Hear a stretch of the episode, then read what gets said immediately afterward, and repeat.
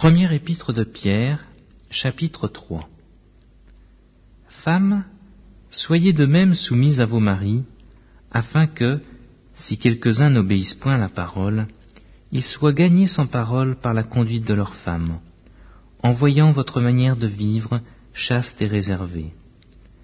Ayez non cette parure extérieure qui consiste dans les cheveux tressés, les ornements d'or ou les habits qu'on revêt, mais la parure intérieure est cachée dans le cœur, la pureté incorruptible d'un esprit doux et paisible, qui est d'un grand prix devant Dieu. Ainsi se paraissaient autrefois les saintes femmes, qui espéraient en Dieu, soumises à leur mari comme Sarah, qui obéissait à Abraham et l'appelait son Seigneur. C'est d'elle que vous êtes devenues les filles, en faisant ce qui est bien, sans vous laisser troubler par aucune crainte. Marie, montrez à votre tour de la sagesse dans vos rapports avec vos femmes, comme avec un sexe plus faible. Honorez-les, comme devant aussi hériter avec vous de la grâce de la vie. Qu'il en soit ainsi, afin que rien ne vienne faire obstacle à vos prières. Enfin, soyez tous animés des mêmes pensées et des mêmes sentiments, pleins d'amour fraternel, de compassion, d'humilité. Ne rendez point mal pour le mal, ou injure pour injure.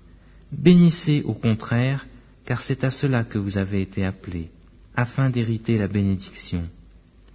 Si quelqu'un en effet veut aimer la vie et voir des jours heureux, qu'il préserve sa langue du mal et ses lèvres des paroles trompeuses, qu'il s'éloigne du mal et fasse le bien, qu'il recherche la paix et la poursuive. Car les yeux du Seigneur sont sur les justes, et ses oreilles sont attentives à leurs prières, mais la face du Seigneur est contre ceux qui font le mal. Et qui vous maltraitera si vous êtes zélé pour le bien? D'ailleurs, quand vous souffririez pour la justice, vous seriez heureux. N'ayez d'eux aucune crainte, et ne soyez pas troublés.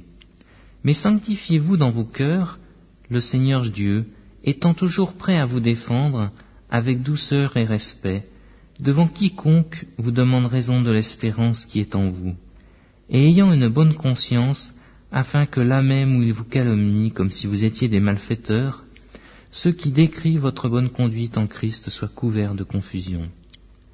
Car il vaut mieux souffrir, si telle est la volonté de Dieu, en faisant le bien qu'en faisant le mal.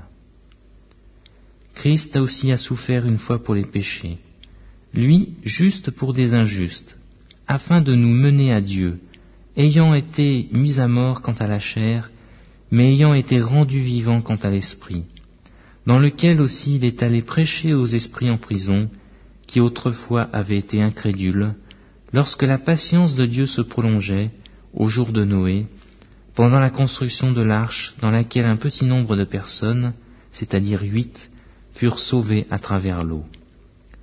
Cette eau est une figure du baptême, qui n'est pas la purification des souillures du corps, mais l'engagement d'une bonne conscience envers Dieu, et qui maintenant vous sauve, vous aussi, par la résurrection de Jésus-Christ qui est à la droite de Dieu depuis qu'il est allé au ciel, et que les anges, les autorités et les puissances lui ont été soumis.